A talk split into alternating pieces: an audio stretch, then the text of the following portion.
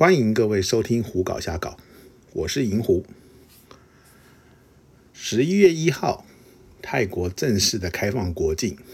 提供六十几个地区的观光客可以在入境泰国之后免隔离，就可以在泰国境内活动。这个措施呢，实施到今天已经超过一个月了，所以呢，今天的这一集节目，银狐就来和各位聊一聊这个 Test and Go 计划实施之后，整个泰国的改变。不知道各位有没有听过？大概一个多月前，银狐做的一集节目，那个时候就是在提说泰国十一月即将要开放，所以要不要重返泰国的这件事情。在那集节目中呢，银狐提到了自己并不会这么急的返回泰国。那当然原因非常的非常的多，而这个泰国国境即将开放的计划呢，在当初即将推出的时候，也的确带来了一些质疑。当然，很多人担心的是，这国境一开放，是不会造成入境的人带进了病毒，造成泰国的境内再次的爆发疫情。但实际上的状况呢？这段期间，泰国的疫情整个是在慢慢慢慢的被控制住。每日的确诊人数虽然说还有几千几千，但是呢，人数已经跟之前那个上万甚至是一万多的那个状况相比，要为轻微许多。会造成这样的状况呢？当然，最主要的原因是因为整个泰国的疫苗注射的比例已经拉得非常的高。现在呢，根据之前的一份统计资料呢，泰国的居民呢，注射过一剂疫苗的已经超过七十趴以上，注射过两剂疫苗的呢，更是也有五十趴左右。也就是说呢，整个泰国目前呢。注射疫苗的比例已经非常非常的高了，特别是一些要开放的地方，像是曼谷啦、巴塔雅啦这些地区，他们的疫苗注射比例更高。那再回来说这个呃免隔离入境之前，其实要稍微修正一下，就是这个所谓的免隔离的计划，他们称之为 Test and Go，其实并不是真正的完全免隔离，在整个相关计划里头有要求旅客要订一个晚上。的隔离旅馆，然后呢，这个隔离旅馆必须要包含了住宿一个晚上，从机场接送的车辆，以及帮这个旅客进行一次 PCR test 的费用。所以呢，当旅客入境泰国之后，那时候以曼谷为主，入境泰曼泰呃泰国机场之后呢，由饭店的专车载着这名旅客来到饭店，然后进行 PCR 测试。那旅客呢，在饭店待一个晚上，等到 PCR 的结果出来，确认是阴性，没有感染病毒，那么接下来就可以自由的活动了。这个所谓的 Test and Go 计划呢，在开放的同时呢，大概是六十几个国家可以使用。那所以呢，的确在初期也有非常非常多的人利用这个方案进入泰国。目前呢，在泰国主要有三个入境的方法。首先，第一个就是刚才说的这个 Test and Go，要在饭店隔离一天，然后进行 PCR 测试等等都是手续。那第二个呢，就是之前在普吉等地实施的所谓的沙盒计划。那这个沙盒计划呢，则是要在饭店隔离大概七天左右。然后再接下来呢，则是一般的入境，那就是需要隔离十四天。那这个 Test and Go 推出之后呢，因为它只需要隔离一天，所以因此呢，它将很多很多的人都吸引到了来使用这个计划。因此呢，在统计里头呢，呃，目前银户还没有拿到一个月的完整数据，但是如果以前几天看到的数字来说的话，大概整个这段期间。就是大概二十几天、二十四天、二十五天左右呢，整个的入境人数将近有大概十万人，其中有将近八成的比例都是使用这个 Test and Go。那根据他们自己的统计呢，也可以发现到这八万人里头呢，有非常多的人其实是可能是泰国人要返回泰国啊，甚至是原本居住在泰国的一些外国人。他们一些之前因为疫情的关系返回了自己的国家，现在呢，随着泰国的疫情慢慢趋缓，他们也回到泰国来。然后接下来呢，是一些在泰国工作的外国人的眷属，然后商务的人士等等，都会利用这个 Test and Go 的计划进来。而且同时呢，也发生见到说，有一些原来可能是他们要去普及的人，或者是要去一些其他地方的人，他们先利用 Test and Go 的计划入境了泰国，待了一个晚上，确定了没有任何感染病毒的状况之后呢，再转往他们要旅游的地方去。也因此这样呢，事实上进来的人不见得是通通都在泰国这个呃曼谷这个地方。原本呢，这个计划在实施之前，其实非常多人是质疑的，觉得说它可能会有危险，或者是说质疑它会不会真的能够带来观光客。如果照银狐刚才说的这些呢，可能也会有人觉得说，那真正进来的观光客数量并不多嘛？是的，观光客进来的数量并不多，但是其实呢，十一月这个时候呢，如果各位如果人在曼谷的话呢，就会感觉到。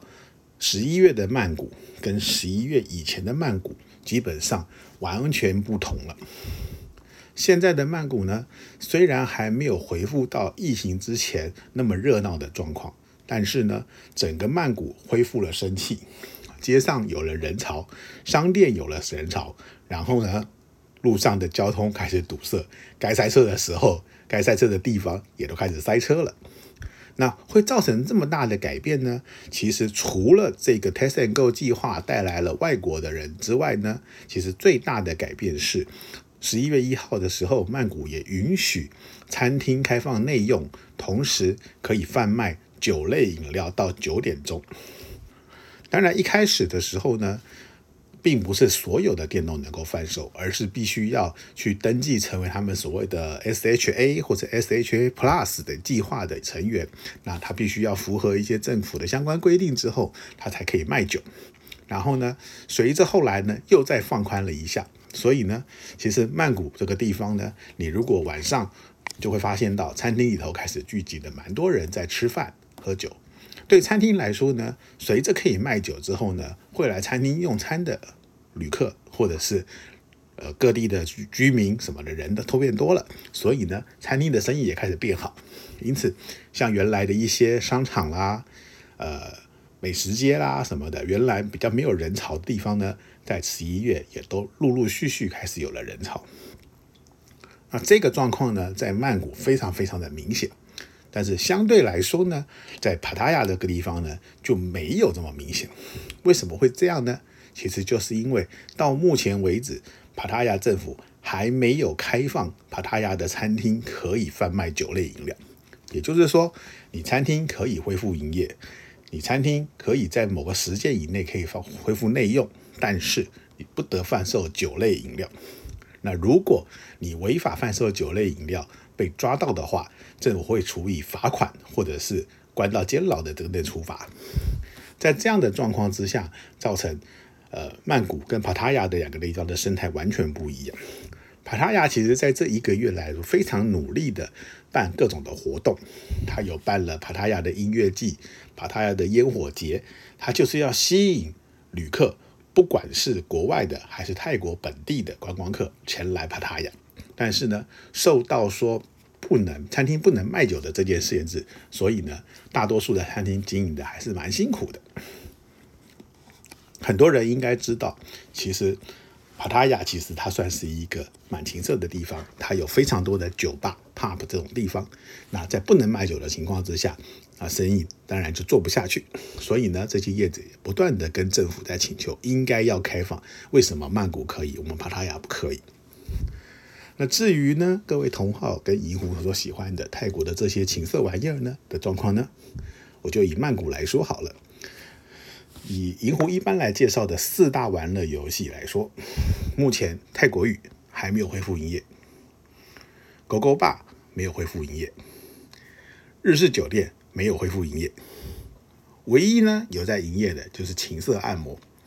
但是，其实事实上的状况是，政府并没有说你情色按摩可以营业，他是说按摩店可以营业。所以呢，所有的情色按摩就是靠着这个，他们也是按摩店的这个外表的掩护，所以开始来做生意。因此呢，当玩乐的地方稍微减少的状况之下呢，在夜生活的这个部分其实是并没有完全恢复的。特别是除了这些之外呢，夜店啦。Disco 啊这些地方俱乐部啊，也都还没有办法恢复营业。而且根据目前泰国政府的一些相关的说法，是说到明年的一月十六号以前都不会开放营业。那至于一月十六号之后是不是会真的开放呢？就要等后续的通知。那大家也知道，其实呢，目前这个状况等于是酒吧不准营业，所以呢，有些酒吧就很聪明的登记为餐厅，也就是我用餐厅的名义，我就可以营业，然后呢，我也可以卖酒。那像是以曼谷来说，在 Papon 有一间名叫 Triple X Lounge 的店，它就整个转型成餐厅。店内的装潢还是完完全全像以前勾勾爸一样，但是小姐们穿上了服务生的制服，在店内服侍客人、送饮料、送餐点，变成我用餐厅的方式在营业。同样的呢，像在那个 Sukhumvit Soi 七那个地方呢，有一块是所谓的 Beer Bar 的区域。理论上来说呢，酒吧并没有允许你们恢复营业，但是呢，这个地方通通都挂上了餐厅的招牌，在卖酒、卖餐点。也就是说，用一个迂回的方式来做这件事情。在这样的状况之下，由于娱乐行业，特别是这种夜生活相关的行业，被说到可能要明年的一月十五号之后才能营业，因此可以预期的是，十二月可能会有更多的酒吧会转型成餐餐厅。也就是说，他会以餐厅之名开始在恢复做生意。银湖之前有说过啦。银湖不去这么早就回去的原因呢？其实是因为让这些店也需要一些时间恢复。那现在呢，基本上还有三大类的店都还不能恢复营业。就算是情色按摩已经开始陆陆续续在恢复营业了，其实也不是每一间店都可以第一个时间就开店开始营业。举个简单的例子好了，在苏格威的 Soy 二十六有一家名叫 Paradise 马杀鸡的店，它曾经是。情色按摩店当中，很多同好觉得相当不错的一间店，小姐的数量够多，服务的品质又高。但是呢，在银湖做这期节这集节目的时候呢，听到的消息是，他们在十一月的时候其实只有开周末，要到十二月的时候才正式的开始全天候营业。而且呢，目前店内小姐的数量也远远的比疫情之前少了非常的多。因为呢，大多数在寝室行业工作的小姐，在这疫情的一两年之间呢，很多人就离开了他们原本工作的地方，回到家乡去了。他们会不会回来，真的没人知道。而且呢，因为也没有工作的这段时间，很多人可能不做了，或者是已经转行做别的行业了。甚至有些小姐可能会想要回来，但是呢，这一两年身材有点走样，所以呢，目前呢各家店的状况就是都还处于一个小姐的数量并不是那么多啊。想要恢复营业的，可有些店可以恢复营业了，有些店还在持续的在准备当中，后面呢才会陆陆续续的开放营业。那对于其他的这三种行业来说呢，也要等明年的一月十五之后再看看状况。因此呢，如果单纯是一个纯以玩乐为心的人要回到泰国，目前会碰到的状况是说，你能去玩乐的场所很少，你可能最多就是下午去形式按摩按一下，然后呢晚上去这些呃转型成餐厅的酒吧喝喝酒聊聊天，然后就没有什么玩乐的了。如果各位像银湖一样在泰国是有一些老点。那可以再找这些老点出来，那当然还没关系。那若是没有，你想要到这些地方找小姐的话，你可能会发现一个状况，就是小姐的数量比以前少，素质比以前略差，找起来会比较辛苦一点。因此呢，目前这个时间点绝对不是一个适合去玩乐的人而去的。那么接下来会怎么样状况呢？目前听到的消息是，十二月一号开始呢，泰国政府又会逐渐再放宽他们这些相关的入境规定。像刚才所讲的 Test and Go 这件事情呢，原来是入境了之后要在饭店住一晚去做 PCR 测试，现在可能会用简单的 ATK 测试。然后呢，沙盒计划原本是七天，现在会缩短成五天。然后正常的隔离原本是十四天，现在会缩短成十天。也就是说呢。这一个月来呢，虽然说入境的观光客人数比起预期要低，而且呢，因为大多数的娱乐行业都还没有恢复的关系，所以呢，对外国观光客的吸引力有限。但是呢，很明显的是，还是有观光客入境，还是对他们的观光业有一些帮助。因此呢，泰国政府要继续的往开放的这条路上在走。可是呢，目前要担心的是，是不是接下来的疫情会有所改变？然后再来是，其实这段期间呢，在某些地方，举个例子来说，在帕塔亚、在普吉都有陆续发生过，呃，小规模的疫情爆发。举个例子来说，在普普吉的帕通 Peach 的邦纳街，就是邦纳酒吧街这条地方呢，就有五家店曾经有店员被检测出来，他们被感染了。那当然，这些店员都有注射过两剂疫苗，所以呢，他们虽然有被感染，但是呢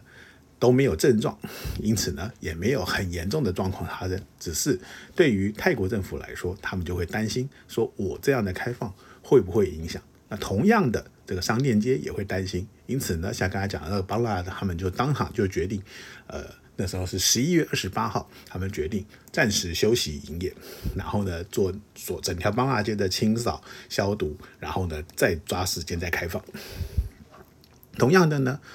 帕塔亚这边也是一样，他们办了很多的活动，什么烟火节、音乐节，也都发生到说有。呃，确诊的人去过了呃音乐节的场地，因此他们通知所有有去参加音乐节的人呢，最好去医院做个简单的检测，来确认自己是不是有被感染。然后呢，像呃位在呃 Second 路上的一些牛排馆，也因为有确诊者去那边用餐，所以呢，呃暂时停电了三停停止营业了三天，做内部的消毒，然后再重新再恢复营业。那这样的状况呢？其实我相信，在这个目前就称之为所谓的后疫情时代，还是会不断的发生。因为呢，这个现在是因为用疫苗稍微控制住啊，但是疫苗并没有完完全全的消灭这个病毒的能力，所以呢，一定还是会有小规模、小规模的这个爆发状况啊。所以再加上现在目前国际间又传来了说，呃，这个病毒又有一个新的变体出现，它的感染力更强，所以后面会怎么样呢？可能还值得观察。不过可以看得到的是，说泰国选择的这一条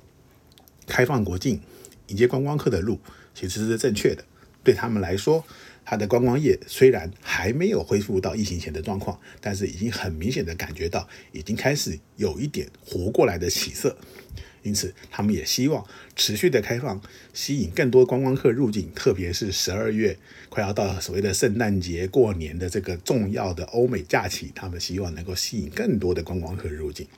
然后呢，也希望明年他们的观光业能够恢复到三成甚至五成，这样子呢，到二零二四年的时候，能够完完全全恢复到疫情前的状况。这是目前泰国的希望。那至于形式行业这一部分呢，我想目前各位可能跟银湖一样，我们还是要观察到明年一月十五号之后，泰国政府会选择怎么样的开放他们的行色行业。这些狗狗吧、泰国浴、日式酒店是不是能够开始恢复营业？然后呢，恢复营业之后，这些店家要花多少的时间才能陆陆续续的回来？那大家都知道，一定有一些店家在疫情期间已经关掉了，回不来了；一定有一些店家可能店面已经转手给别人了。那可能有新的投资者进来，也可能有人摩拳擦掌，在等着说，等到国境开放，观光客回来，他们就要开始做生意。所以呢，这段期间那些店铺的变动的状况应该会很大。像是例如说，呃，在曼谷有一个日本老板旗下开的两间情色按摩跟一间日式酒店。前几天已经正式宣布了，他们彻底的撤出了泰国，也就是说，这三间店全部都关门了。这个状况呢，随着泰国的国境开放，这些行业陆陆续续的被允许营业的状况之下呢，就会越来越明朗，越来越清楚。所以呢，这部分的资讯，银狐会持续不断的收集，然后并且公布在银湖的网站上呢，或者是 FB 的粉丝页，还有推特等等的地方。如果各位关心这些事情的话，也多关注这些地区。那么，大概今天的这期节目呢，就到这里告一个段落。谢谢各位的收听，我们下个礼拜见。